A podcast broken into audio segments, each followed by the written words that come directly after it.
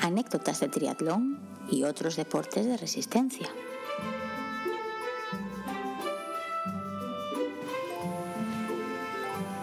Bienvenidos y bienvenidas a un nuevo episodio del podcast Anécdotas de Triatlón y otros deportes de resistencia. Soy Diego, por tercera vez desde Asturias y grabando en la misma sala que Alberto, lo que es súper especial porque hoy estamos grabando el episodio 50, que por ser episodio 50 también va a ser especial y vamos a hacer algo diferente en lo que tristemente no vamos a contar con nuestro querido amigo el botón del destino. Pero bueno, lo primero de todo voy a saludar a Alberto y como me da mucha pereza eso explicar cosas, voy a dejar que sea él el que os explique lo que vamos a hacer hoy. ¿Qué tal, Alberto? Hola, buenas. Pues sí, como dice Diego, es la tercera vez que grabamos juntos. La última vez, si no me equivoco, fue para allá por septiembre del año pasado y para demostrar que grabamos juntos, pues nos chocábamos la mano. Así que vamos a hacerlo para que pueda oírse de nuevo aquí en antena. Pero eso era al final, no al principio. Lo que quiero decir es que, como veis, eso es imposible de falsear. O sea que es verdad que estamos juntos. Y bien dice Diego que estamos aquí unas fechas además bastante interesantes porque no solo es el capítulo 50, sino que estamos muy cerca de nuestro segundo aniversario en el podcast. Así que hemos decidido hacer un capítulo especial sin invitados, solo nosotros, y aprovechar para hacer algo diferente a lo que solemos hacer. En este caso, eh, debido a que llevamos eso, casi dos años grabando el, podcast y, y, estamos bastante orgullosos porque de manera ininterrumpida, es decir, no hemos parado para descansar en ninguno de los dos veranos que nos han pillado por el medio. Bueno, hablas de los veranos como si se parara descansar solo en los veranos. No hemos parado en general. Cada 15 días siempre hemos sacado un episodio. Sí, sí, porque los dos tenemos la teoría de que en el momento en el que paremos la primera vez no vamos a volver a enganchar. Entonces, por ahora preferimos no parar. A ver, no digas eso, porque la primera vez que paremos, porque en algún momento pasará, la gente va a suscribirse del podcast. Va a decir, mira, lo que dijeron, ya pararon una vez y... Además, mira, estamos en una semana que te lo comentaba el otro día en el que, en el que terminaron así de forma abrupta el podcast de La Vida Moderna, que es un podcast que yo empecé a seguir no hace tanto, ahora unos tres años, y, y, se despidieron básicamente en los cinco minutos finales del programa sin que nadie se lo esperase. Así que, oye, igual, eh, igual podemos hacer lo mismo. Ellos lo hicieron en el capítulo 1000, nosotros lo podemos hacer en el 50. No, no, no, tenemos, tenemos compromisos que no sé si recuerdas para el capítulo 100, así que por lo menos hasta el 100 vamos a tener que aguantar. Bueno, sí, vale. Eh, estaba pensando que acabas de comentar eso de que hacemos algo especial también porque estamos muy cerca de nuestro segundo aniversario, así que podemos dejarlo aquí en el aire y podemos utilizar esto como excusa si no hacemos nada especial en el capítulo de nuestro segundo aniversario. Si alguien nos pregunta, decimos, no, es que ya lo hicimos en el 50, pero si se nos ocurre algo, lo hacemos. Sí, sí, sí, para mí la idea es que esto ya sea el capítulo especial del segundo aniversario, a no ser que pase algo por nuestras cabezas que merezca la pena.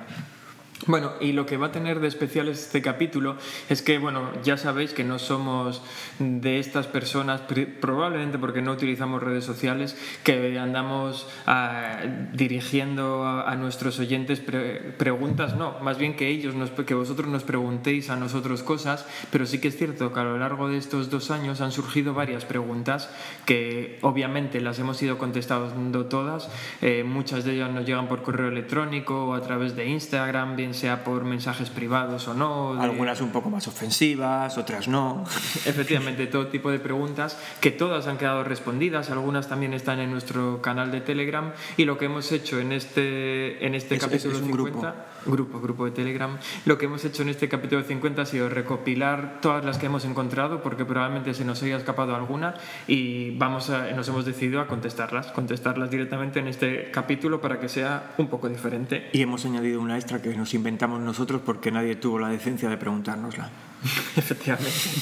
y luego ya mayores, eh, para seguir con el caos que, que, adueña nuestras vidas, hemos recogido estas preguntas más o menos en orden cronológico, de las más antiguas a las más nuevas, y luego las hemos barajado. Y ahora que están barajadas, bueno, de hecho que las vamos a barajar sobre la marcha para ir respondiéndolas, ya nos sentimos cómodos en nuestra salsa y podemos empezar cuando quieras. Pues sí, sí, dale caña al no botón del destino y, y, si eso hoy vas a leer tú todas las preguntas que tengo la pantalla portátil muy lejos. Ya, pues también iba a comentar simplemente que si vemos que esto se nos está yendo de tiempo y no nos da tiempo a contestarlas todas, dejaremos alguna en el tintero y ya está. Para el capítulo, para el capítulo segundo aniversario. No, lo que creo es que necesitamos una palabra secreta que nadie conozca y la metemos en medio de la conversación si se está haciendo muy largo y entonces sabemos que ya vamos a cortar y no vamos a, a, a Vale, hacer más. a mí me parece perfecto. ¿Qué te Podemos- parece Te- Tesseracto? A mí me gusta más Cancamusa. Cancamusa. Venga, pues Cancamusa. Venga, vale. Pues ahora que ya nos hemos puesto todos de acuerdo, vamos a empezar con la primera de las preguntas. Voy a empezar a barajar aquí y a ver qué sale. ¿Sabéis? Bueno, no sabemos ni quién ha hecho la pregunta porque no nos hemos molestado en apuntar este tipo de cosas ni de qué canal viene. Esta concretamente que voy a leer ahora me suena que es de Telegram, pero no estoy seguro. De todas formas, vamos a obviar quién ha preguntado y esas cosas. Ah, No sí, lo- nosotros publicidad gratuita no se la damos a nadie. no lo vamos a hacer. La pregunta es, ¿sabéis cuántos kilómetros le metéis a las zapatillas de entrenamiento? ¿Las cambiáis por fechas?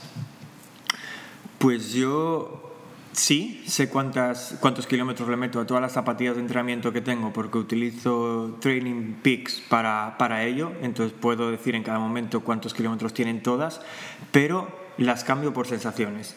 O por sensaciones o por agujeros. Normalmente por agujeros, pero sí es verdad que una vez las cambié por sensaciones. La sensación era que me dolía la rodilla. Y dije, esta sensación no es buena. Entonces cambié las zapatillas. Pero normalmente se basa más en agujeros o... Sí, eso. Sí, yo, yo también sé cuántos kilómetros les meto porque las, eh, lo- yo lo, lo cuantifico esto con Garmin Connect.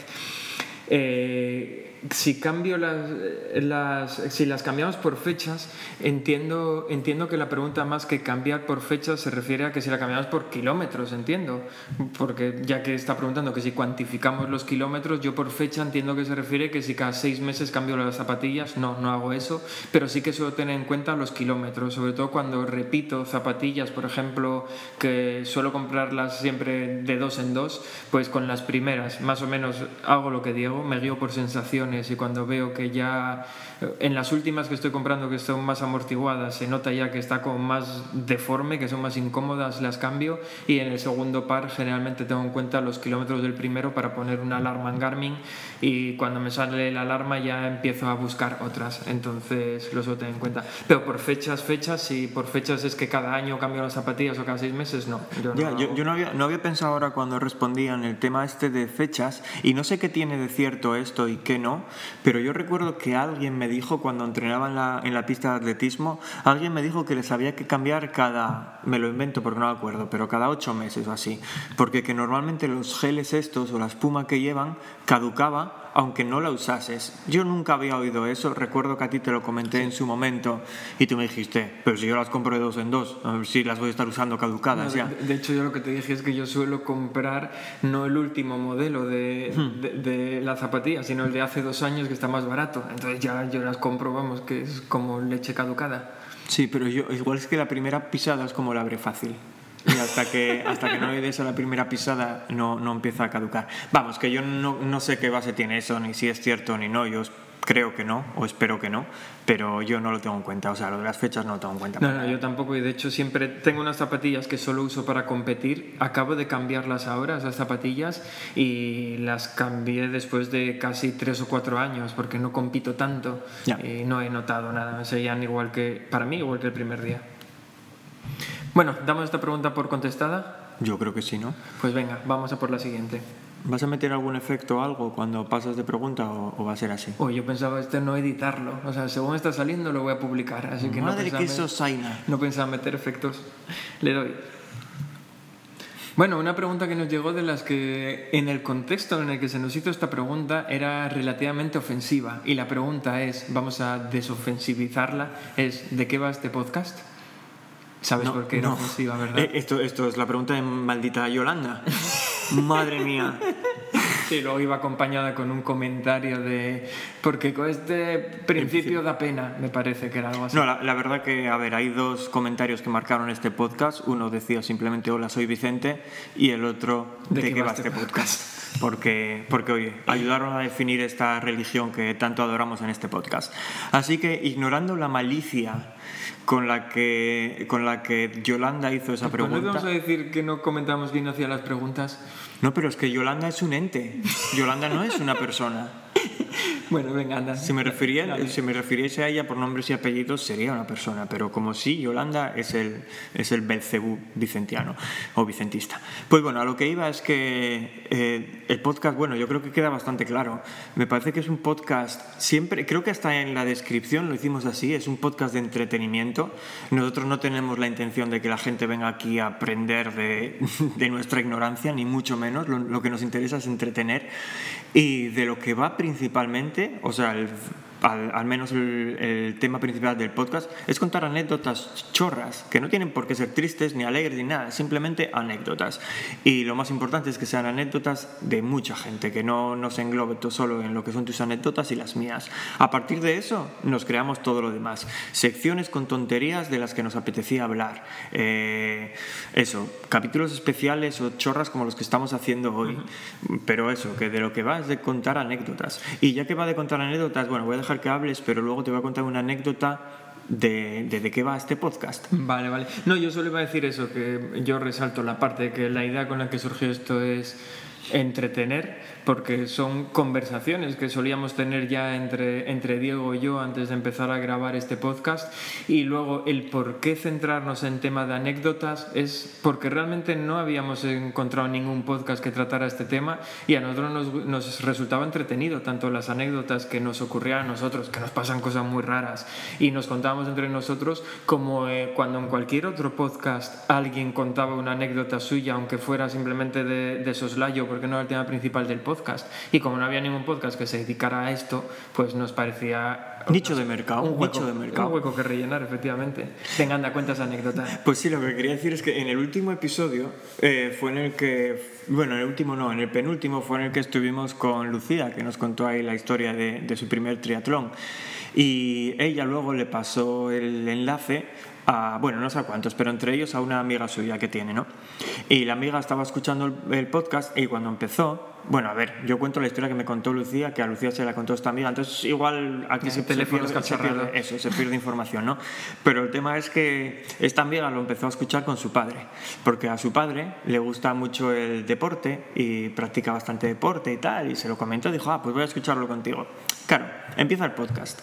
Alberto nos cuenta que fue a un cumpleaños y que en ese cumpleaños, eh, bueno, cosas de niños. Oye, es, que tendría que contar que no lo voy a hacer, que ya estuve en otro, en otro, en otra ludoteca y fue incluso peor. Pero hoy, no, hoy no es el día para eso. lo dejaré para otra. Pero eso, nos empieza a hablar de cumpleaños y ludotecas. Después le damos al botón del destino y empezamos a hablar de gatitos y de frases relacionadas con gatitos, que, y de por qué ahora que tenemos un gato que se nos mete en casa y patín y patatán. Entonces, en un momento dado, e, ese señor que escuchaba el podcast le preguntó a su hija, pero no me habías dicho que esto era un podcast de deporte, porque aquí no hablan más que de niños y de gatos y de... sí, es verdad. Pero creo que define muy bien el espíritu de este podcast, que sí, que tiene la parte de deporte y sobre todo cuando tenemos a gente que a, a invitados que están más metidos en el mundo del deporte, como cuando hablamos con amateurs, pero de nivel alto, o con entrenadores o tal, pues sí, es verdad que ese episodio está muchísimo más centrado en deporte. Cuando nos dan a nosotros rienda suelta, o en el caso de Lucía, que era más o menos lo mismo, es cierto que hablamos de casi cualquier cosa. Claro, sí, es que tenemos que reconocer que cuando tenemos invitados hay temas que no sacamos por no incomodar pero no por no incomodar en el sentido de que sean temas difíciles, sino que son temas raros. Y decimos es que esta persona se nos va a quedar aquí callada como pensando estos dos están mal de la cabeza. Entonces, mejor no sacar esos temas en según qué circunstancias. Vale, aclarado eh, Yolanda de que va este podcast, voy a darle a la siguiente pregunta. Si alguien conoce a Yolanda, que le mande, que le mande el recorte de esta de respuesta a esto. Pues mira, una pregunta interesante que nos hacen que es ¿cómo conocéis a tanta gente? Aquí la verdad es que en el fondo es que no conocemos a tanta gente. Supongo que alguien se pudo haber llevado a engaño quizás leyendo los títulos de los podcasts y que siempre tenemos un montón de invitados, pero obviamente no conocemos a toda esta gente. Nos ponemos en contacto con ellos porque alguien los nomina. Si no me equivoco, de toda la gente que hemos tenido en el podcast solo conocíamos a cuatro personas. Eh, más allá de esas cuatro personas, el resto no conocíamos a ninguna. Ya, ya, ya. No, yo, sí, yo cuando vi esa pregunta creía que, me imaginé que los tiros iban por ahí, no de alguien que fuera un seguidor del podcast, sino de alguien que había visto eso, igual coincidió que fue uno de estos en los que estamos con alguien que ya conocíamos de antes, no lo sé, no recuerdo, no recuerdo bien el contexto, pero bueno, fácil de, esto es muy fácil de responder. La verdad que el tema esta de, este denominar funcionó muy bien porque nos dio, nos dio cancha para poder escribir a gente que, que, no conocíamos de nada para que viniera aquí a hablar con nosotros y yo le diría a este señor o señora que nos envió la pregunta que gracias a que no conocemos a tanta gente tenemos a tanta gente en el podcast porque yo creo que algunos si nos conocieran igual, decía, igual decían que no. Sí, la verdad es que lo más sorprendente de todo esto, al menos con lo que yo, lo que yo he visto, es que prácticamente todo el mundo con el que nos ponemos en contacto eh, participa. Algunas personas que tienen más nombre que otros, porque hemos tenido aquí gente que dentro del mundillo del triatlón pues es muy conocida, bien a nivel de como deportistas o como porque tienen algo relacionado con el triatlón o bien son entrenadores o tienen medios de comunicación o lo que sea, eh, que a veces cuando les picamos a la puerta estamos casi convencidos de esta persona me va a decir que no. Y sin embargo, que yo recuerde, solo hay dos personas que, que nos han dicho que no y nunca ha sido un no tajante. Más bien ha sido o bien porque no les gusta este tema de la comunicación o no se sienten cómodos en un podcast y demás, o por temas de tiempo, que no encuentran en su agenda hueco, o sea, que no dejarán de ser excusas, me imagino, pero al menos no es un plan en plan, ¿quiénes sois vosotros y por qué voy a tener que hablar yo con, con vosotros? Ya, ya, sí, sí, eso, eso es cierto. Y bueno, ya solo por comentarlo, no voy a decir quién fue. Hubo un caso muy, hubo un caso así un poco también anecdótico porque eh, teníamos un invitado en el podcast en el que nosotros, nosotros siempre decimos lo mismo. Intentamos, aunque a veces se nos escapa, intentamos nunca utilizar la palabra entrevista porque no hacemos entrevistas. Nosotros hablamos con gente, pero hubo un invitado que tuvimos una vez que sí que quería una entrevista y, le, y cuando le dijimos llega la sección de la cuando llegue la sección de la anécdota es tu momento para que hables y tal él nos dijo, no, bueno, ya me vais haciendo preguntas y yo respondo. Y ahí lo dejo. Si alguien tiene la paciencia de escuchar los episodios y averiguar quién fue aquel al que en la sección de anécdotas le hicimos una entrevista porque no quiso contarla, porque no, no, quería ser él el que, el que empezó a hablar por sí mismo, pues que nos lo manden en los comentarios. Pero es difícil de detectar porque al final sí que él mismo se lanzó y empezó a contar un montón de cosas y demás y no fue tanto, bueno, eh, medio medio. A ver, pero es muy fácil de detectar porque es a la única persona a la que empezamos la sección de la anécdota haciéndole una pregunta. Sea como fuera, pero empezamos con pregunta. Así que...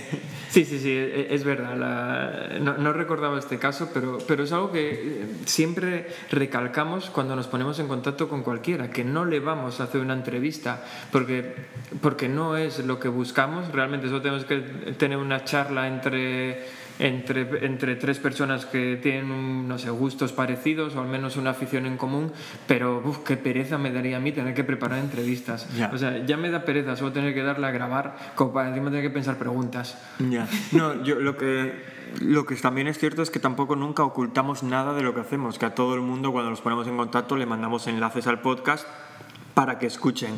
Lo que faltaba. No, no, hombre, me refiero que, que, puede quedar más. Oye, que tenemos un podcast de triatlón que, que, estuvimos aquí con Perico Los Palotes y te nominó, que si quieres venir a hablar con nosotros, pero joder, que siempre les mandamos enlaces, que, que se informen y tal, que no queremos que a nadie le pille nada de sorpresa, que no nos apetece que digamos en un momento dado, le voy a dar el botón del destino y que alguien diga, ¿qué vais a hacer qué? Bueno, a ver, que no estamos yendo por las ramas. Que no conocemos a tanta gente. contestando a la pregunta, ¿cómo conocer a tanta gente? No conocemos a tanta gente, no conocemos casi a nadie, simplemente la gente muy maja y nosotros también somos un mogollón de simpáticos entonces al final la gente pues nos dice que sí. Siguiente pregunta. ¿Cuál ha sido vuestro mejor triatlón? Y no me refiero a tiempos. O sea, que se refiere ese que. ah, que, en el, que mejor lo hemos pasado o algo así. Sí, yo creo que se refiere más bien a eso, como en qué triatlón es en el que más nos hemos divertido o mejor lo hemos pasado y tal. Que... Hombre, yo posiblemente fue en el de las Islas Cies, en el debut este que hicimos en, en 70.3 pero eso, yo lo pasé mal por la anécdota de la bici frenada que ya contamos aquí y lo pasé mal en bicicleta, pero en general lo pasé muy bien en el triatlón, en el fin de semana, en general, vamos, desde Y también creo que fue uno de los que más disfruté preparando. Quiero decir que no entrenaba bastante de aquella, no seguía un plan muy estricto ni nada, pero eso, todo llevó a que ese, ese triatlón fuera, vamos, saliera todo muy bien. Que no en sí la carrera, repito, por culpa de la rueda frenada, pero sin embargo me dio igual, quiero decir, lo pasé muy bien, tiré todos los geles nada más empezar, así que la nutrición, nutrición también a, a la, al eh, carajo, pero... Eh, yo, yo votaría casi por el mismo, entre otras cosas, porque tal y como está planteada la, la la pregunta. Este es de los pocos que hemos hecho juntos y, oye, ya por contestar, contesté alguno que hemos hecho juntos. Pero es que además fue nuestro primer half. Eh, yo, por ejemplo, nunca había competido antes de eso en nada sin drafting, lo cual también me gustó la experiencia no drafting, tanto que me quedé enganchado a todo el tema de, de eliminar el drafting de mi vida.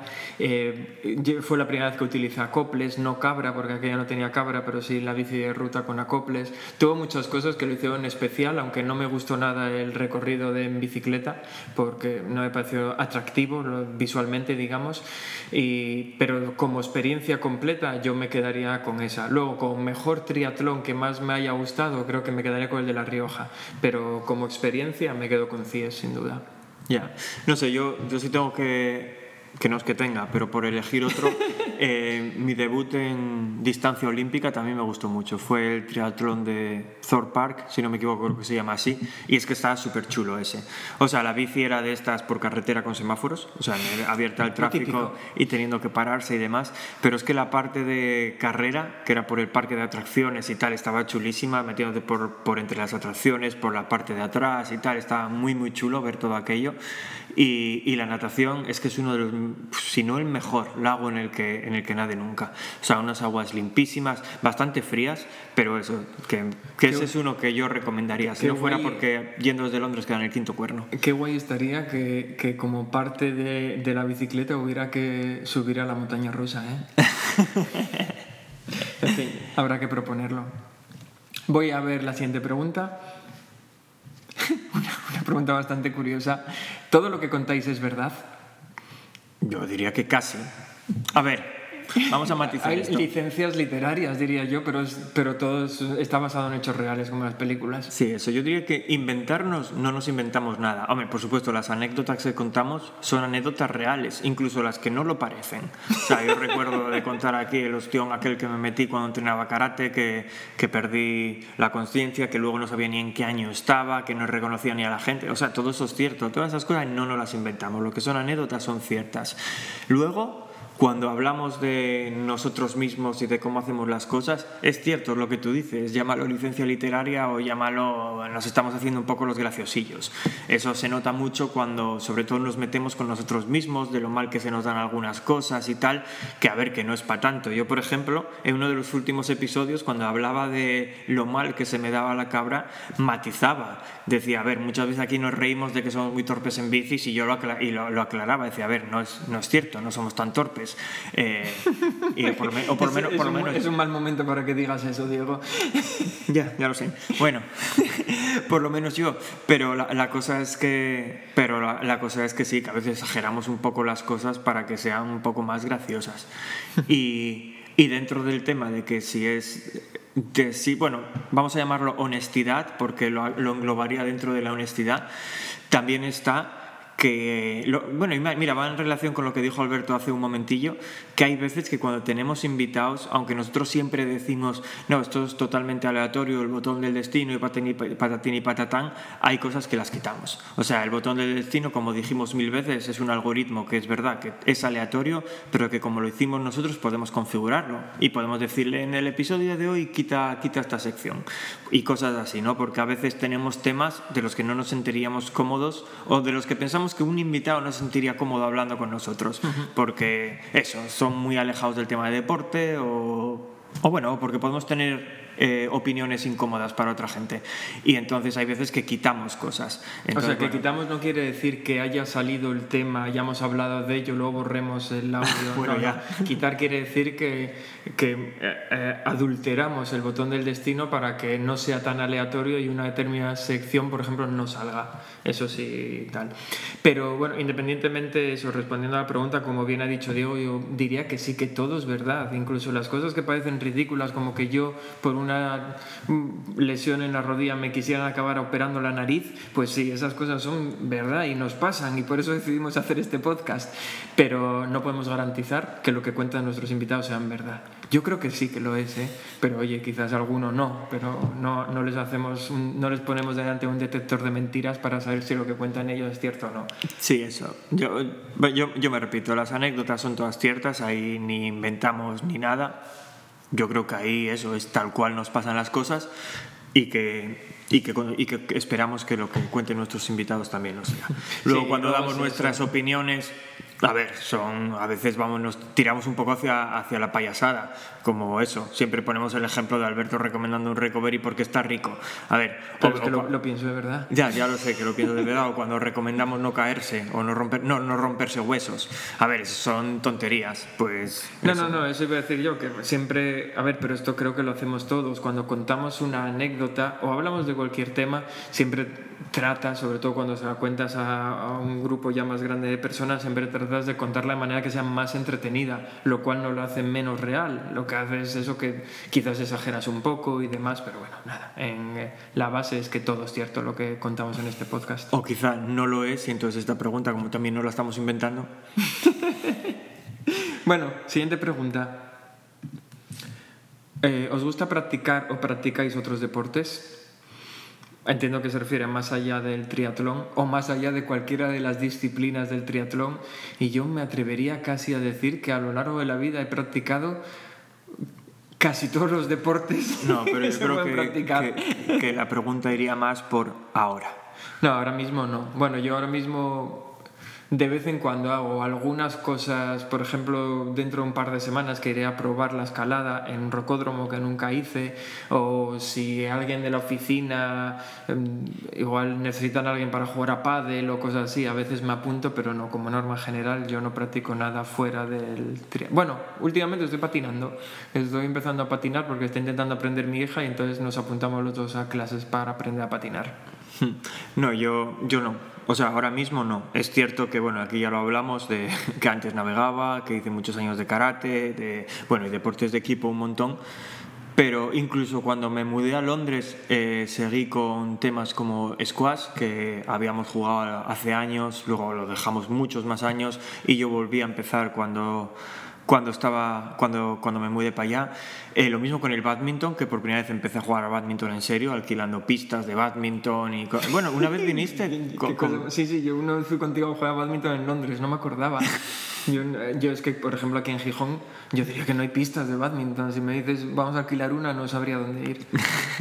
Pues, pues eso, la cosa es que siempre hice bastantes cosas. De hecho, lo del badminton sí que coincidió en tiempo, vamos, en para- paralelo con el triatlón, pero ahora mismo Nah, no hay nada que me venga, no hay nada que me venga a la cabeza. Yo diría que en los últimos años, y hablo de cuatro o cinco años por lo menos, no hice nada que estuviera fuera de correr, andar en bici, ir al gimnasio o, o nada. Es que yo son cosas muy puntuales. Eh, es decir, si alguien eh, va a hacer algún deporte, a mí eh, como me gusta el deporte en general y me lo ofrece, si por ejemplo es un deporte que tengo de haber jugado mucho, como puede ser, yo que sé, fútbol o baloncesto, cosas de esas, probablemente diga que no, porque tengo poco tiempo libre y lo dedico a otras cosas. Pero si es algo que me parezca original o que no haya practicado, probablemente diga que sí. Pero vamos, que no tengo el hábito. Bueno, no voy a contar ahora el trail como otro deporte, no, para mí eso es correr o pasear por el monte con prisa.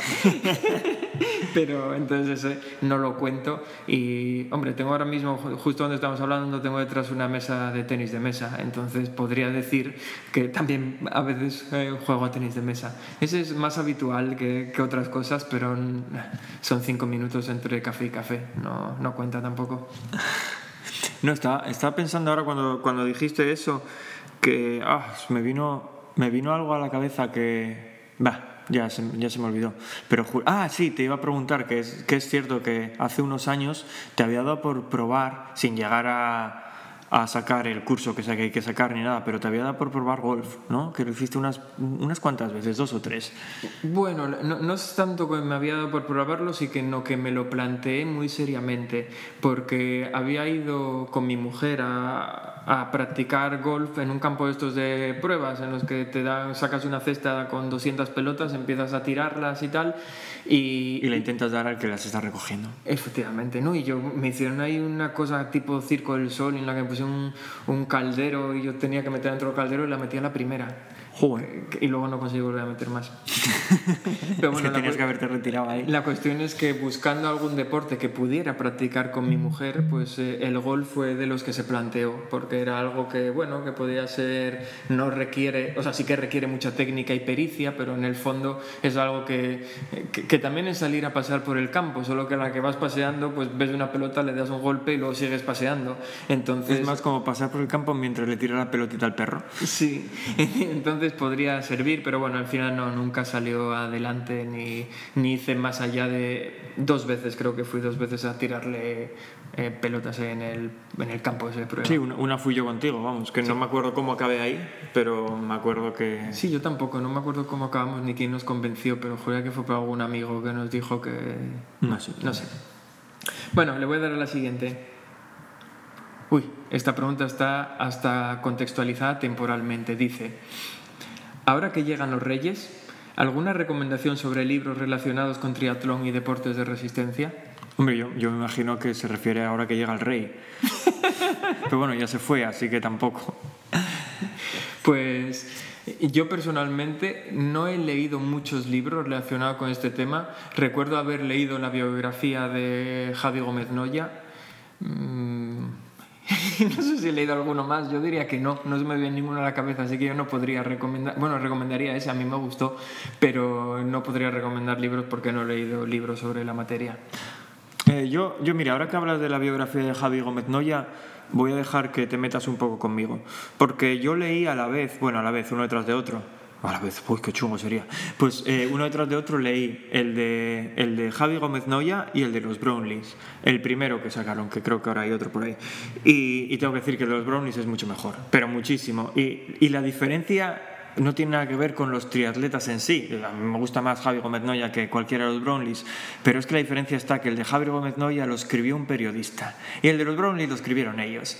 Y, y es muy diferente. O sea, ver de verdad algo escrito en primera persona por un triatleta, y no voy a decir que escriban bien, porque no lo hacen, pero tampoco voy a decir que escriban mal. Pero, pero es verdad que es un mundo, o sea, no, no, tiene nada que ver. En el otro se nota que son, muchas de las cosas que hay son opiniones, o opiniones o cosas que sí, que pudieron salir de entrevistas y demás, pero, pero que no te fías tanto, que puede estar tergiversado, que no dices, bueno, sí, esto fue lo que te contó Javi o esto es lo que tú quieres que te haya contado Javi, no lo sabes. Entonces a mí por ese lado, ese libro, bueno, estuvo un poco bien porque lees la historia de todo lo que te pasó, pero es que ya la conocemos todos, no hace falta que leamos el libro para conocer esa historia. Pero el de los Brownlees, ¿tú crees que lo escribieron ellos de verdad o se, lo dictarían a alguien?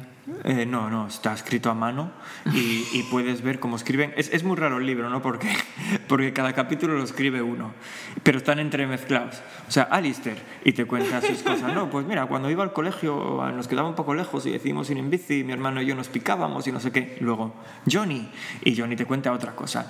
Ah, pues como mi hermano era más rápido que yo en bici, entonces hacía no sé qué y tal. Y cada uno lo escribe de su puño y letra, entonces puedes ver la caligrafía. no, no, es coña. Me, me acuerdo que cuando cuando estuve en la famosa eh, eh, sesión esta con los Brownlees en las que les pregunté que, si de verdad creían que aquello que habían hecho era una tortilla de patata, también les pregunté que si tenían pensado sacar otro libro.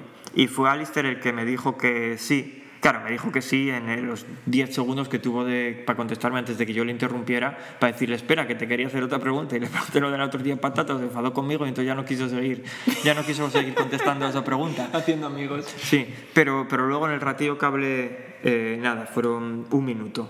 Eh, con ellos después o con él, con Johnny, el otro día seguir mosqueado.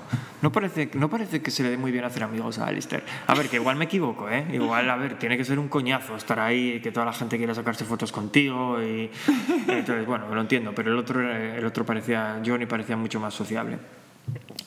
Eh, pero bueno, olvidando ese libro, que, que, a ver, es entretenido, pero tampoco es algo que yo recomendaría, eh, yo lo que los que sí que me gustaron bastante, uno no me acuerdo cómo se titula, pero leí los dos libros de Matt Dixon, que están los dos en inglés. Eh, de hecho, se llama Fast Track uh, Triathlete, ese es el segundo, si no me equivoco, que es el que viene además con el plan de entrenamiento de Ironman al final. Y, y, eso, ¿Y yo... ¿Y el plan también te lo leíste? Sí, claro. un rollo. Yo, eh, Día eso. uno. el libro ese me, me gustó mucho. De hecho, me gustó mucho y me marcó tanto que fue cuando empecé a entrenar con Purple Patch, porque me gusta su filosofía de entrenamiento, de que de verdad se centran en gente... Bueno, muchas cosas de las que yo ya pensaba, que no, no puedes intentar entrenar como un profesional cuando eres un amateur, el cómo centrarte en los entrenamientos cuando estás ocupado, eh, que es absurdo que intentes entrenar 15, 16 horas a la semana cuando no tienes tiempo para reposar y sobre todo me gustan mucho cosas que, que cuando se ponen sobre la mesa mucha gente está en contra y sin embargo esta gente demuestra que funciona, porque estamos hablando de una empresa que, que puede cl- clasificar tranquilamente a 40, 50 atletas amateurs a CONA entrenando 9, 10 horas a la semana para Ironman, que mucha gente te dice, no, es que eso es imposible, si quieres". No, este tío lleva defendiendo años que sí se puede y que de hecho lo difícil es que un amateur se clasifique entrenando 15 horas porque no tiene tiempo para reposar, ni para descansar, ni asimilar el entrenamiento, y a mí eso me convenció. Sinceramente me convenció porque, porque yo lo notaba, yo venía a entrenar con un tío que era lo contrario, que era, no, no, si quieres hacer una maratón tienes que hacer 150 kilómetros a la semana, y si quieres entrenar para un Ironman tienes que entrenar 16 horas a la semana, que son cosas que yo no podía hacer. Y digo, ¿esto qué significa? ¿Que no puedo hacer un Ironman o que este tío no es un buen entrenador para mí? Y, y cuando empecé con esta gente todo cambió. O sea, estoy más en forma que nunca, me veo preparado para hacer lo que quiera y es eso, que año tras año demuestran con su, vamos, con la cantidad de éxito que tienen que sí que se puede hacer. Y yo recomendaría a cualquiera, a ver, es lo de siempre, ¿no? Esto no es para todos. Hay gente que puede no valerle este sistema simplemente porque Sí, mentalmente... comentado más Sí. veces que hay gente que necesita machacarse Ahí- ahí para está. sentir que está preparado y hay otros que no. Ahí está, pero yo recomendaría estos libros a cualquiera que sienta que todo esto de las 15, 16 horas o el volumen kilométrico y todas las cosas no le encaja. Ahí era donde estaba yo. Y, eso se lo recomendaría, porque es un, te abre los ojos, ves que existe otra forma. Y repito lo mismo, no digo ni que sea mejor ni que sea peor, simplemente que funciona para alguna gente que, la- que el otro plan no funciona. Entonces esos, esos libros yo los, los recomendaría sin duda, me parece, pero para esa gente. O sea, lo que no tiene sentido es alguien que esté súper contento entrenando ya muchísimas horas, con un plan de entrenamiento que es muy agresivo, pero que a él le funciona, porque si lee estos libros no le van a aportar nada y van a decir, no estoy de acuerdo, si yo ya estoy entrenando esto y me funciona. Y tiene razón, a él le funciona. Yo, yo eso. creo que eso es lo que pasa que nos cuesta verlo, ¿no? Porque parece, parece que siempre tiene la razón el que, el, el que opina que cuanto más duro sea el entrenamiento y cuantas más horas metas, mejor. Pa- Parece ese, que siempre el que defiende eso tiene razón, ¿no? Pero entrenando con grupos de gente, eh, yo por ejemplo entrené, estuve entrenando hasta un par de años o con un gru- grupo relativamente grande de gente, es que es muy fácil ver quién está preparado para soportar ciertas cargas de entrenamiento y quién no. Y eso no es directamente, luego directamente no se reflejan los resultados, porque quizás eh, digo que es fácil detectar este tipo de gente porque es la que al final, los que al final nos saltábamos entrenamientos, simplemente porque necesitábamos descansar y ya está. O cambiábamos entrenamientos para correr más lento o lo que tocara. Y eso luego no iba ligado directamente a los resultados. Muchas veces los que más carga tenían no quiere decir que acabaran mejor ni haciendo sus mejores pruebas. Eh, sim- simplemente es eso, la condición de cada uno. Pero bueno, que sí que son, son argumentos difíciles de debatir muchas veces, porque, porque siempre estará el que te va a decir, ¿cómo vas a entrenar nueve horas a la semana necesitando 10 para hacer luego un Ironman? Si entrenas menos horas en toda la semana que lo que necesitas en la prueba. Ya. Y, ya, y ya con eso se queda contento. Ya, ya, ya lo sé, por eso digo que, que no se trata de, ni de convencer a unos de lo uno ni, ni de lo otro, simplemente es lo que, lo que funciona para ti. Lo que pasa es que a veces nos cuesta mucho ver que lo que funciona para nosotros no funciona para los demás y viceversa. Y por otra parte, también comentar, porque acabo de decir que en ese libro al final hay un, hay un plan de entrenamiento que el propio Matt Dixon en, el, en su podcast comentaba, de hecho tuvo una sección de estas de preguntas y respuestas y le decían que en Purple Patch, en, vamos, Sí. en el plan, lo que llaman los, eh, el, eh, la- el squad, el equipo de triatlón, el plan va evolucionando cada X meses. Sin embargo, si estás siguiendo el plan de entrenamiento del libro, es un libro que ya tiene 4 o 5 años y el plan es estático. Y ah, el- ¿no evoluciona? y él mismo dijo, a ver, he aprendido mucho también en estos cuatro o cinco años y si tuviera, hay muchas cosas válidas en ese plan, pero si lo tuviera que reescribir hoy sería muy diferente. Con esto no os quiero decir que ese plan no funcione, pero hay cosas mejores que el tiempo va demostrando y, y bueno, eso, eso es obvio. Lógicamente todos evolucionamos con el tiempo. es un plan de mierda, pero que no es mierda muy mala. Yo creo que lo que pasa es que un plan de entrenamiento es muy difícil vendérselo a, una, a la masa. A ver, es cierto que si, si te enfocas mucho, esto es para la gente que esté muy ocupada, vidas ocupadas, gente que trabaje ya 40 eh, horas a la semana y que tenga hijos y familia y tal, tal, pues tira por aquí que seguramente te funcione. Pero también tenemos aquí quien viene al podcast y nos dice, no, porque creo que, mira, Miquel Mújica lo dijo en el último episodio, ¿no? Yo salgo cansado de trabajar y ir ahí a, a, que, a quemarme y a picarme con los compañeros es lo que me ayuda a desconectar y tal. Pues es que eso es lo que le ayuda a él, mientras que a mí no me ayudaría. O sea, yo necesito algo un poco más relajado después del trabajo porque, porque no puedo, no tengo ya la capacidad. Venga, no te enrolles, que estamos hablando de libros y tú solo estás hablando de Matt Dixon. los dos que recomendarán de ahí. Y pensando así en más libros que haya leído sobre sobre triatlón, pues bueno, es que los hay muy típicos. Recuerdo haber leído de la Biblia el triatleta, que tienen mucha fama. Y yo es que no lo sé, no, me, aportó muy poco ese libro. Yo es que es lo que digo, leer solo leí ese porque entiendo que leer cosas de los Vengadores, aunque salga Iron Man, no cuenta, ¿no? No, creo que no. Vale, pues, pues está ahí mi aportación. Pero por eso, que bueno, yo recomendaría esos dos, pero para un perfil de gente muy específica. Bueno, nada, le voy a dar al siguiente comentario que nos han dejado, que es... Me, me, hace gracia hasta leerlo, ¿no? Porque es que tiene, tiene su base también de realidad que dice, me da la sensación de que os hacéis daño en demasiadas ocasiones. Y ahí lo deja. claro, que es verdad, porque... Mira, yo, yo ahora mismo me acabo de dar un fogonazo en bicicleta. Sí, por eso decía yo antes que no era el mejor momento para que hablaras de que no eres tan torpe en bicicleta. Ya, ya, ya lo sé. Pues eso, me acabo de dar un fogonazo en bicicleta que será digno de contar en, en este podcast. Además porque recuerdo que que en plan de broma, hace unas semanas, cuando estábamos grabando, dije, no, es que últimamente perdí habilidad en bicicleta, dentro de tres semanas voy a hacer la Ride London SX esta y no me extrañaría que me llevase a alguien puesto. Y exactamente, bueno, a ver, con un poco de contexto que hay que dar, fue lo que pasó porque me metí un fogonazo guapo, vino uno por detrás, me llevó por delante y el tío acabó con la clavícula rota y dos costillas rotas. Yo estoy magullado por todas partes y tengo y la clavícula derecha con, bueno, llamémoslo movilidad reducida, pero por lo menos rota. Que a ver, que que a ver, en mi defensa diré que poco tuvo que ver con habilidad en bicicleta. O sea, fue un cúmulo de circunstancias y, y, eso, lo dicho, que lo contaré, lo contaré en este podcast en algún, en algún episodio, pero, pero sí que tiene gracia, porque casi que, casi que lo había vaticinado.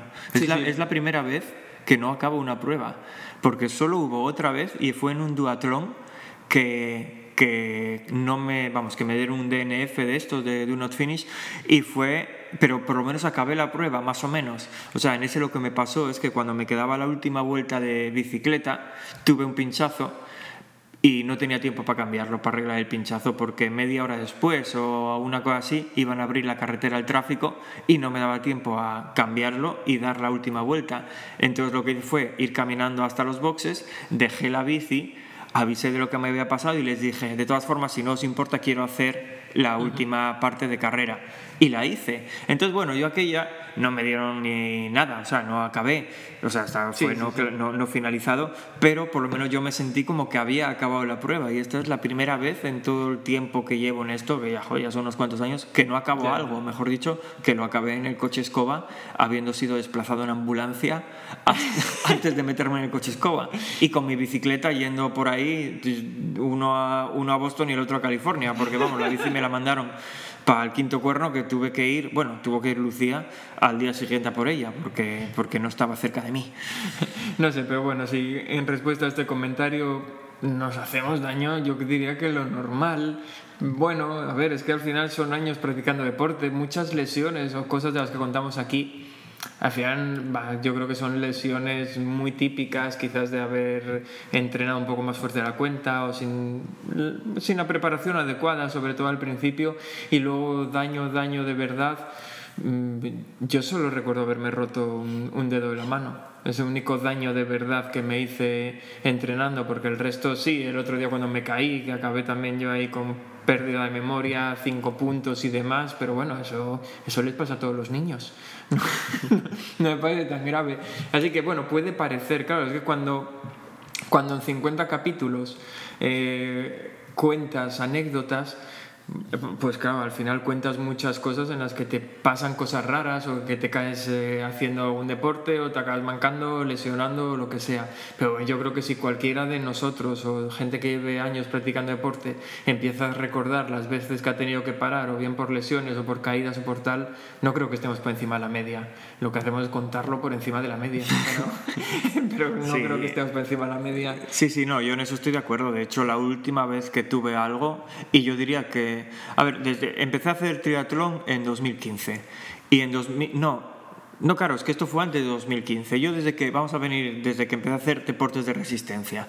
Lo primero fue en 2014, mediados finales, que fue cuando, cuando me dio por empezar a entrenar, entre comillas, para una media maratón. Y acabé con, el, con el, síndrome este de la cintilla iliotibial que sí, eso me apartó de correr y bueno, gracias a eso empecé a hacer triatlón casi, porque fue cuando empecé a nadar más y tal. Tuve eso que no duró nada, vamos, en mes y medio, así, dos, estaba tal, y luego eso 2015 y luego hasta 2019. No, 2020, que fue cuando me rompí el pie y no tuvo nada que ver con el triatlón, vamos, fue caminando que pisé un patinete de un guaje pues hasta eso no tuve ninguna lesión ni nada que me apartara del entrenamiento y desde entonces no, volví a tener nada más. Lo que pasa es eso, lo que tú dices, claro, luego nos ponemos a contar que si me rompo la muñeca y pierdo el conocimiento, que si... Que, si yo salí volando por encima de una bicicleta con 14 años arrastrando por el asfalto. Claro, yo recuerdo haber contado también aquí nuestro primer, mi primer accidente en bicicleta cuando me tiré cuesta abajo por un monte con una bici sin frenos, sin saberlo, claro está. Claro, que contamos muchas cosas de sí, de fogonazos que nos damos, pero que en realidad que a ver, que ni son tan serios ni nada, no nos hacemos tanto daño. ¿Eh? Que se dan a tu hombro. Pero bueno, lo importante es que aquí estamos. Por el momento. Ya, pero mira, mira ahora cómo estoy y ni siquiera tuve que dejar de entrenar. A ver, hoy venimos de hacer una carrera de 5 kilómetros tirando de un carrito con dos niñas. Entonces, vamos a ver que, que, sí, que tuve que dejar, por ejemplo, ahora mismo no podría andar en bici. Bueno, con un par de ibuprofenos esto mejora mucho. Pero, pero eso, que ni siquiera dejé de hacer ejercicio estos días. Seguí haciendo ejercicio de fuerza. es verdad que hoy llevé a Diego a mi terreno y le puse a correr con un carrito con dos niñas para que viviera la experiencia. Muy entretenido, sí. Bueno, seguimos. Bueno, acaba de salir aquí otro comentario que creo que hay que matizar, porque dice, muchas veces habéis comentado que sois partidarios de tener entrenador, pero os entrenáis entre vosotros. ¿Cómo decidisteis hacer eso? Bueno, pues mira, te voy a dejar que esta empieces tú porque, sí, iba, porque la pregunta debería ir dirigida a ti. Sí, iba a decir que aquí la matización es que no nos entrenamos entre nosotros, sino que Diego me entrena a mí, pero yo no entreno a Diego. Es decir, él está apuntado en su grupo de entrenamiento, el de su amado Matt Dixon, el de Purple Patch, y Diego sí que me entrena. Eh, espera, que no te cierto ritintín. es que llevas dos horas hablando de Matt Dixon y de Purple Patch. No, no, no, en ningún caso. Yo hablé, yo hablé de los entrenamientos para gente que estuviera ocupada. Bueno, a eso le mencioné una vez. Independientemente de eso, eso la matización es esa que, que Diego sí me entrena a mí, pero yo a él no. Y la cuestión, el por qué me entrena, pues...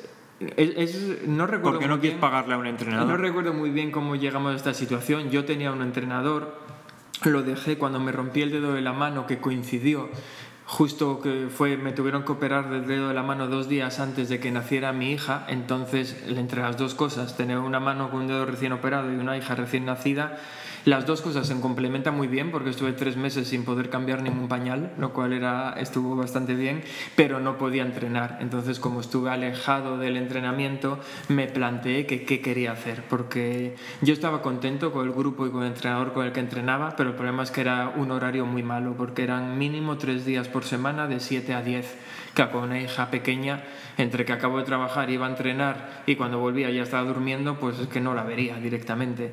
Así que me planteé entrenar en otros horarios por la mañana y tal, y más o menos por el mismo tiempo Diego estaba sacándose por interés propio, haciendo el curso para el título este entrenador de Ironman. Y claro, necesitaba gente con la que practicar y qué mejor conejillo de indias que su propio hermano. Entonces yo me sacrifiqué ofreciéndome voluntario a cambio de no pagarle, claro, están prácticas. Y bueno, ¿y cuánto tiempo llevamos así? Llevamos ya casi cuatro años y pico. Yo creo que está a punto de acabar su periodo de prácticas ya. Pero la cuestión es que, es que tengo que reconocer que a mí el entrenamiento este me funciona.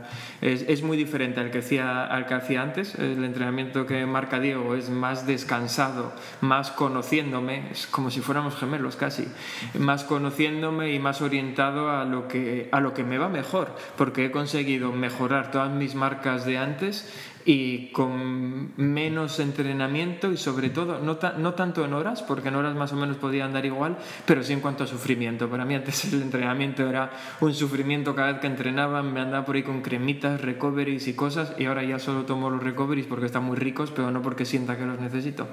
Sí, eso, yo, yo saqué el curso este, el certificado oficial de entrenador Ironman, simplemente por aprender más, porque por aquel momento yo sí que me autoentrenaba, ya llevaba años haciéndolo y dije, bueno, vamos a ver si aprendo algo de aquí. Lo hice con, la verdad que no tenía muchos, muchas expectativas en el curso ese, pero, pero la verdad que me, que me gustó mucho, mucho más de lo que esperaba y el supuesto práctico que había que hacer al final y tal. Pero bueno, aquí hay algo que Alberto no sabe, que es que ya no soy entrenador. Tengo que buscarme otro. porque, porque, a ver, estuvo bien, pero volvemos a lo mismo, yo no me voy a ganar la vida con esto. Entonces me saqué el certificado ese, que ya era bastante caro, no lo recuerdo, pero igual eran 500 dólares o 600 o algo así, el curso en sí mismo.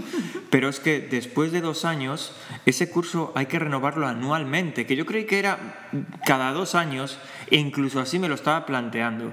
Cuando estuve a punto de hacer la renovación, eh, me di cuenta que había que hacerla anualmente y eran otros 150 o 200 dólares o algo así. Y dije, a ver, para alguien que no gana dinero con esto, gastarme 150 o 200 dólares al año, mm, como que no. Y además ya no solo es eso, es el tiempo que lleva, porque el, la recertificación no es hacer un clic y darles el dinero, tienes que volver a hacer el test, el examen, y tienes que volver a hacer un supuesto práctico. Y yo eso lo apoyo. O sea, vamos a ver, no, no me entendáis mal. A lo que voy es que a mí cualquier curso de lo que sea que no tenga recertificación, no me lo creo. Digo, mira, tú pudiste sacarte un certificado de lo que sea, ¿eh? no tiene por qué ser. Llámalo, llámalo inglés, que es lo más típico. Sí, un certificado de inglés de estos de Cambridge que te dan el, el nivel A, B o C o lo que sea pero mira, por ejemplo, ya que es un buen ejemplo, viviendo en Inglaterra, esos no los aceptan. Y el tema por el que no te los aceptan es porque no te obligan a recertificarte. Esos ellos te aceptan los otros dos, que no recuerdo la cosa. Sí, sí, que lo pudiste sacar con 18 años y no haber hablado inglés eh, y tener ya 40 años. Pues por eso, y yo con el entrenamiento lo veo igual. Y da igual que se lo llame entrenamiento o que lo llame informática, que es nuestro sector. A mí me da igual que yo haya hecho una carrera, hace la carrera informática como la hice, allá que la acabé en el año 2003, si no me equivoco si en estos 18 o 19 años no ejercice ello o no seguir formándome, no vale absolutamente para nada. Así lo veo yo. Y, con este tema es lo mismo. A mí me alegra que haya que recertificarse, porque así sé que si el día de mañana quiero, quiero contratar a un entrenador Ironman, eh, pues por, por, lo menos sabré que el tío siguió formándose y sigue estando al día, pero por otra parte, para mí, que lo hago solo por, por mí y para entrenar gratis a, a este y a otro amigo, eh, no, no, le, no, le, veo el sentido. No, tal. Y, y, y, dicho, y dicho esto, eh, oh, sí, sí, se me, se me acaba de ir. Iba a comentar algo ahora de, de lo del curso este de cuando come... no lo sé. Habla un poquito más de este tema, no me pases de pregunta todavía, que tengo que pensar. Vale, vale. Pues entonces yo lo que decía, que sí, con lo que sí que estoy de acuerdo del, del planteamiento de este comentario que nos habían dejado, es que, es que soy 100% partidario de tener entrenador siempre y cuando te quieras tomar esto un poquito en serio, porque claro, los entrenadores opinan que hasta para, bueno, no todos, ¿eh? pero hay muchos que, opinan que para hacer cualquier tipo de deporte, aunque solo sea porque quiero hacer eh, dos carreras al año debería tener un entrenador para evitar lesiones, porque, pero claro, es que lo mismo opinaría un nutricionista, lo mismo opinaría un fisio y hasta un psicólogo deportivo si te descuidas. Entonces yo creo que sí, que está bien tener entrenador, pero ya cuando, cuando te tomas el deporte en serio, quieres, eh, tienes alguna meta en la que sobre todo necesitas ayuda para terminarla y demás. No, no creo que sea obligatorio tener entrenadores solo por hacer ejercicio y por salir a hacer ejercicio. Si es algo que te va a ayudar a motivarte a cumplir con un determinado plan, vale, pero solo, solo por, por decidir hacer ejercicio no creo que haga falta un entrenador. Ya, ya, me acuerdo lo que iba a decir. Lo que voy a decir es que yo acabo de decir que si alguna vez quisiera contratar a un entrenador Ironman me daría confianza porque sé que el tío está haciendo sus recertificaciones y manteniéndose al día, pero es una mentira cochina, porque cuando, cuando te metes en... A ver, yo al acabar el curso de entrenador Ironman me, me registré en la plataforma, de hecho era como el último paso del, del curso, ¿no? De escribir qué tipo de atletas te gustaría entrenar y tal. Yo hice todo el paripé, puse ahí mi currículum como si fuera a entrenar a gente de verdad, ¿no?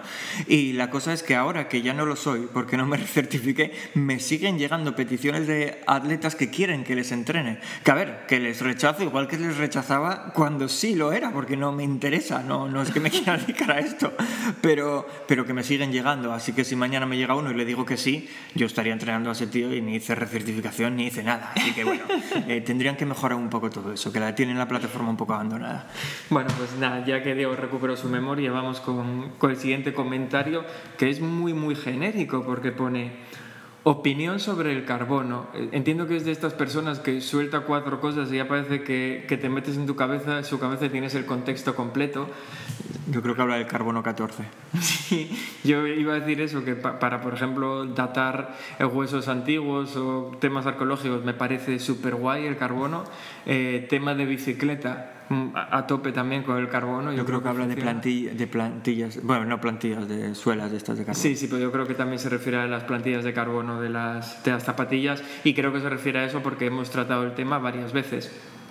Eh, yo iba a decir que siempre que hemos tratado este tema, más o menos coincidíamos en que a Diego, a Diego le daba igual, porque realmente no veía la parte interesante de las zapatillas de carbono, decía, prefería mejorar él. Yo sí que tenía la curiosidad de probarlas. A ver, que está Diego aquí llenando agua y parece que está haciendo pis. Voy a esperar un poco. Igual no se oyó. Es que, a ver, no tenías que haber parado porque igual no se oía. Ya, pero es que yo creo que se oía y a mí mismo, que te, estoy, te tengo al lado, me parecía que estabas haciendo pis en una esquina. Bueno, no era pis, era agua. ¿Quieres beber un poco? No. bueno, la cuestión es que yo siempre había dicho que tenía la curiosidad de probarlo, de probar zapatillas de carbono. En concreto había dicho hasta el modelo porque me interesaba probar las ASICS, las Metaspeed Sky. Y, y, yo lo, lo, valoraba sobre todo no tanto por ganar 3, 4, 5 segundos el kilómetro, que oye, todo lo que sea gratis, bienvenido sea, sino por eh, lo que comentaba la gente, que ayuda mucho a, a, llegar mejor al final de las carreras, recuperación muscular y temas de esos. Pues ahora puedo decir que por fin lo he probado. Hace poco tuve, tenía que cambiar mis, las zapatillas con las que compito, que hasta ahora tenía unas ASICS Nusa Fast, un modelo que dejó de fabricarse hace ya por lo menos cinco años, pero estaba muy contento con ellas.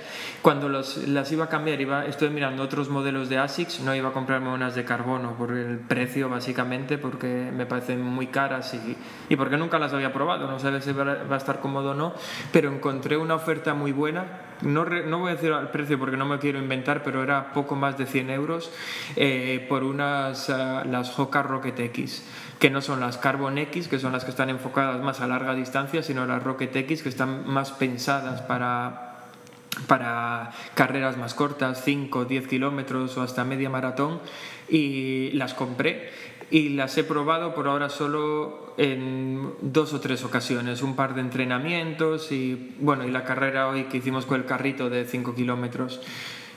La verdad es que tengo que reconocer que para mí ha sido un poco decepcionante. Es cierto que no son de las que más fama tienen con carbono, se supone que el efecto este rebote o resorte no se nota tanto, sino que la placa de carbono está más pensada para, para favorecer una buena transición, para que te ayude en la transición de la zancada y demás. Yo no noto nada. O sea, de verdad es ah, que... Pues a mí me pareció que ibas como volando. de verdad es que igual yo estaba confundido y pensaba ponérmelas y sentirme como un canguro. De hecho, lo primero que hice fue empezar a dar saltos y dije yo, no, se nota que no son para saltar, deben de ser para correr, ya lo notaré corriendo.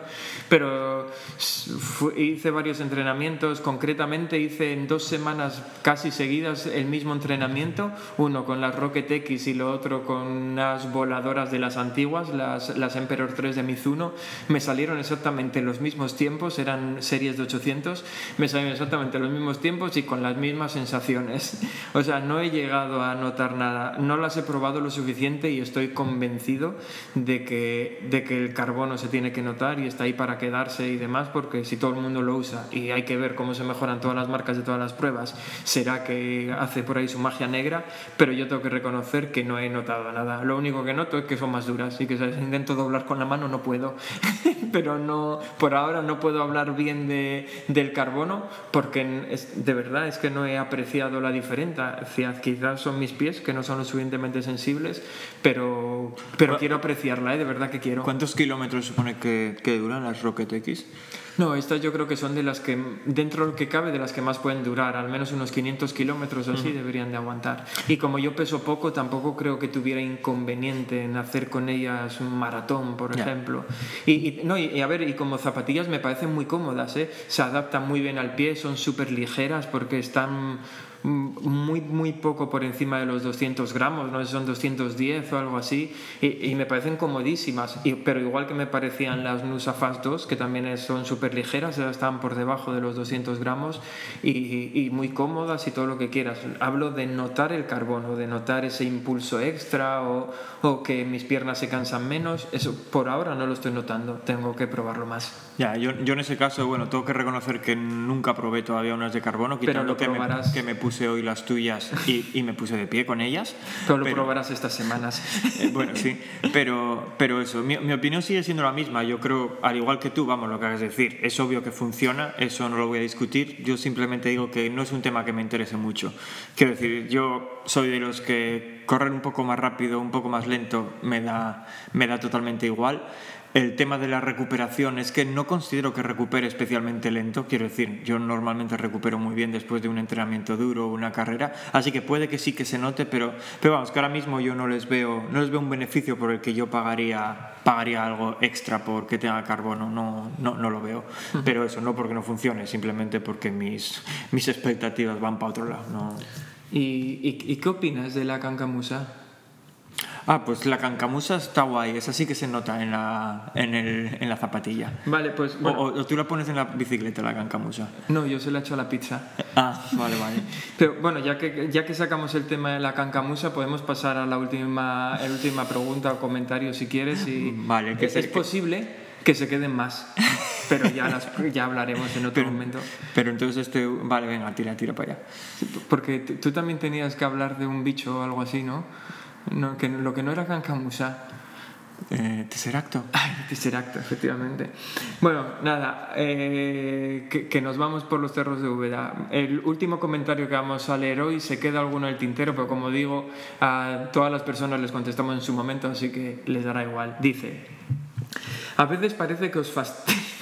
A veces parece que os fastidia que la gente se tome el triatlón demasiado en serio ¿Por qué damos esa sensación? A mí no me lo parece. A mí sí, o sea, no me fastidia. Creo que sí que damos esa sensación, pero no es, pero no es cierto. A ver, me parece que, mira, el tema del carbono que acabamos de hablar, o mi opinión sobre el carbono, me parece muy parecida. No, porque yo pienso que cada uno puede gastar su dinero en lo que quiera. Una... Ya, ya, ya, ya, pero me refiero que a lo que va es que a veces como defendemos alguna postura o, o bueno, igual por la forma de expresarnos y tal, puede, puede, ser, puede dar esa sensación.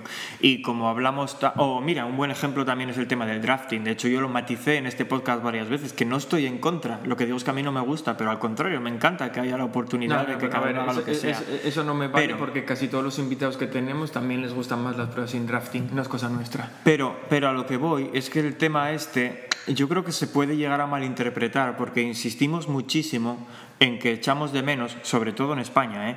el tema de que haya triatlones populares, triatlones en los que puedas ir con una bici, ah, con la bici de tu abuela y que, y que no tenga que ser una bici homologada y que pueda estar. Y entonces como insistimos tanto en eso, parece que decimos, joder, es que aquí la gente van todos de pro, que si van con sus cabras, bueno, cuando es tal, o que si se lo toma muy en serio, pero es que una, lo de siempre, ¿no? Lo cortés no quita lo valiente, que defendamos que, o, que opinemos que debería haber más carreras populares de triatlón, para que mucha más gente se acerque al deporte, no quiere decir que estemos en contra de eso. a mí me encanta cuando tenemos a gente como eso, últimamente los, los del, los del Alusigma Peñota, tuvimos a Gonzalo Fuentes, tuvimos a, a Miquel Mújica, hace tiempo tuvimos ya a Pello Soro, que ahora está en el mismo equipo, igual, igual fue gracias a nosotros, no, sé. Pues la, la, cosa, la cosa es que, es que a mí me encanta cuando viene esa gente y nos cuenta sus anécdotas y, y la facilidad con la que hablan de los tiempazos que hacen como si eso casi ni costase y, y. Que, y que no hace falta irse a esa gente, es decir, en todos los equipos hay gente que se lo quiere tomar muy en serio mm. y que quiere sentir lo que vamos a llamar el triatlón de verdad, con las reglas de verdad, con mm. un soporte de la federación y de jueces que, que apliquen las normas reales pero efectivamente yo creo que si no hubiera ese tipo de triatlones, pues también habría, hablaríamos aquí de que debería de haber más. La cuestión es que de esos hay muchos y de los triatlones populares no hay nada. O sea, aquí en, ya es que ya lo he comentado más veces, pero es que aquí en Asturias no se me ocurre ni un solo triatlón, ni uno solo, ¿eh? en el que puedas participar con una bici de montaña. Es decir, gente que no tenga bici de ruta o tal. ¿Te refieres triatlón que no sea triatlón de montaña, como se llama? Sí, sí, sí, que no sea un triatlón cross. Me refiero, cross. antes sí que habría pruebas de esas, que había entidades privadas como las Skoda Series, que luego pasaban a ser la Santander y demás, que ahí se permitía todo, igual que en el triatlón de la mujer, ahí podías participar como quisieras. Y eso está guay porque se acercaba muchísima gente al triatlón, pero es que esas cosas ya no las tenemos. Ahora está la federación, eh, solo organiza pruebas con los jueces de la federación y todas las pruebas son por el libro. Entonces la bicicleta tiene que tener ciertas características, eh, tienes que cumplir a rajatabla toda la normativa, si no lo haces bien te penalizan, te echan la bronca y eso da pena. O sea, da pena porque es una barrera de entrada muy grande al triatlón, porque te, te exige ya una inversión y un conocimiento que mucha gente que solo quiere probar un triatlón no está dispuesto a hacer. Ya, ya. Pero, pero eso, lo dicho, que eso no tiene nada que ver, como, como decía aquí nuestro amigo, de que nos fastidie que la gente se tome muy en serio, ¿no? Al no, no, contrario, me fastidia si eso... es que no haya espacio para sí, la gente que no sí, quiere tomarse eso, tan en eso, serio. eso, está, eso iba, sí, eso está genial. Si, si muchas veces pusimos aquí el ejemplo que, que nos encantaría que el triatlón fuera como el atletismo. Joder, tú en el atletismo tienes de todo. Tienes carreras populares, como la que hicimos hoy, en la que había gente caminando, nosotros empujando un carrito, otros tal, y luego tienes las carreras que son mucho más serias, en las que solo va la gente que, que a ver, que no digo que en estas no vaya, ¿no? Joder, el tío eran 5 kilómetros y el tío que ganó lo hizo en 15 minutos. Quiero decir que también hay, Sí, hay sí. gente que tal, pero me refiero que eso es lo que hablamos, no que la gente, joder, cada uno que se lo tome como quiera, como si quieren dedicarse a esto exclusivamente porque están en paro, no trabajan y odian a las familias y los niños. Sí, ahí, ahí igual estás cagando de la pota, ¿no? No, bueno, pero es. A ver, es lo que hablamos antes de los comentarios de broma. Es que, a ver, si alguien entiende que esto es una broma, pues hay que.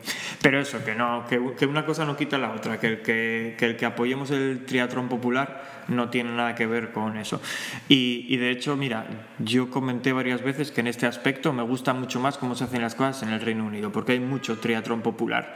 Pero al mismo tiempo y esto lo comentamos en este podcast también, eh, algo que, hace, que se hace guay en el Reino Unido es que, es que cuando hay las finales estas de la World, World Triathlon, bueno, la, famo- la an- anteriormente conocida como ITU, pues joder, tú tienes pruebas clasificatorias, vas a esas pruebas y si las pasas, pues ahí te ponen tu stand y vas con el va- vas con el equipo de con el equipo de aquí de, de- del Reino Unido y tal y todo parece muy profesional para ser un grupo amateur. Quiero decir que hay- aquí tienes las dos cosas. Tienes el triatlón amateur, amateur súper popular en el que participa gente como lo hizo Lucía con una bici híbrida y haciendo lo que le da la gana y luego tienes pruebas en las que vas súper mucho más en serio y demás pero es que incluso luego la federación te facilita eso que, que tienes tu puesto para que te den masajes y tus mecánicos sí, sí, y no sé qué Es, es lo que Entonces decimos. está- Yo, yo mismo, en la mayoría de las. O sea, cuando había donde elegir, porque ahora ya no lo hay, solía competir en las pruebas que eran más serias, pues porque, oye, entrenaba, estoy con un club y al final era lo que más se adaptaba a lo que yo estaba buscando. Buscando. Pero para mí el problema es cuando, cuando intento convencer a algún amigo que le apetece probar de esto de por qué no lo pruebas, es que no lo puede probar, no tiene ni el material ni las ganas de aprenderse todas las reglas, porque lo único que le apetece es coger su bicicleta de montaña, dar, hacer sus kilómetros, tirarse a nadar, aunque sea a braza, para probar a ver qué tal se hace, y, y ahí es donde no es que no lo pueda hacer, nadie le va a echar por nada a braza, pero es una barrera de entrada muy grande cuando todo el mundo se lo está tomando tan en serio, porque, porque al final sabes que vas el último, que no hay nadie como tú, simplemente que quiere acabar la prueba con su bici de montaña, y tienes un problema. Pero vamos, que yo, vamos, todo lo que sea la gente que se lo quiera tomar muy en serio, pues todo lo en serio que quieran. La cuestión es poder compaginarlo, que es lo que no se puede hacer ahora aquí. Bueno, y con esto podemos dejar ya las, el tema de preguntas y comentarios por hoy, porque esto se nos está yendo de las manos. Eh, la cancamusa sale por fuera. Sí, o sea que al final la pregunta que habíamos añadido nosotros ahí con calzador, que no nos hizo nadie pero queríamos responder, nos la saltamos. Sí, mira, nos la vamos a saltar y la vamos a dejar esta pregunta exclusiva para el capítulo del segundo aniversario. vale. tengamos invitado, no lo tengamos, nos la podemos hacer y ya la responderemos. vale, me parece perfecto. ¿Cuánto tiempo llevamos? Pues ahora mismo llevamos una hora y diez más o menos. Qué, qué, buen tiempo, es casi... Es que ya pocas veces bajamos de la hora, ¿eh? Sí, no sé qué nos pasa, estamos mal, porque quitamos una sección, bueno, hoy no cuenta, ¿no? Porque el capítulo en sí ya es especial, pero quitamos una sección para poder quedarnos en 45 minutos y nos damos enrollando. Es que lo de los 45 minutos fue siempre una pantomima. Sí, era una utopía desde el primer momento. Bueno, nada, eh, aquí lo dejamos. Muchas gracias a todos por escucharnos una semana más. Después de estos 50 capítulos estamos de celebración. Intentaré poner por aquí sonido de matasuegras o algo de eso. Vale. Oye, ya, que estamos, mira, empezamos este episodio diciendo que nunca le pedimos a la gente que si quieren, por supuesto, que nos manden preguntas y tal. Y cuando hablamos de nuestras redes sociales y demás, siempre decimos que es para que nos contacten por si quieren venir aquí al podcast a contar sus anécdotas. Bueno, obviamente eso sigue ahí, sigue en pie, pero y también podemos, el canal del grupo de Telegram. Sí, sí. Pero podemos también decirle a la gente que, oye, que si, que si tienen preguntas absurdas, incluso si son absurdas, ah, que no lo de siempre, que no sea la de la tortilla patata, ¿no? Pero que si tienen preguntas, por muy absurdas que sean, que les gustaría que contestásemos, que, oye, que a nosotros podemos volver a hacer, no hace falta igual esperar otros dos años, pero podemos volver a hacer otro, o sí, podemos volver a hacer otro episodio de este, o incluso si se llegara a dar el, el, caso de que a la gente de verdad le diese por mandar preguntas un poco más frecuentemente, podríamos añadir una sección nueva en el podcast de preguntas y demás. Eso estaría guay. Sí, sí, porque hace un montón que no añadimos secciones nuevas al podcast, así que podría estar bien. Pero bueno, nada, que por ahora lo dejamos ahí. Muchas gracias a todos por escucharnos nuevamente otra semana más y volveremos con suerte dentro de 15 días. A ver si podemos grabar otro capítulo estando juntos. Estaría bien. Sí, hombre, ya, que estamos.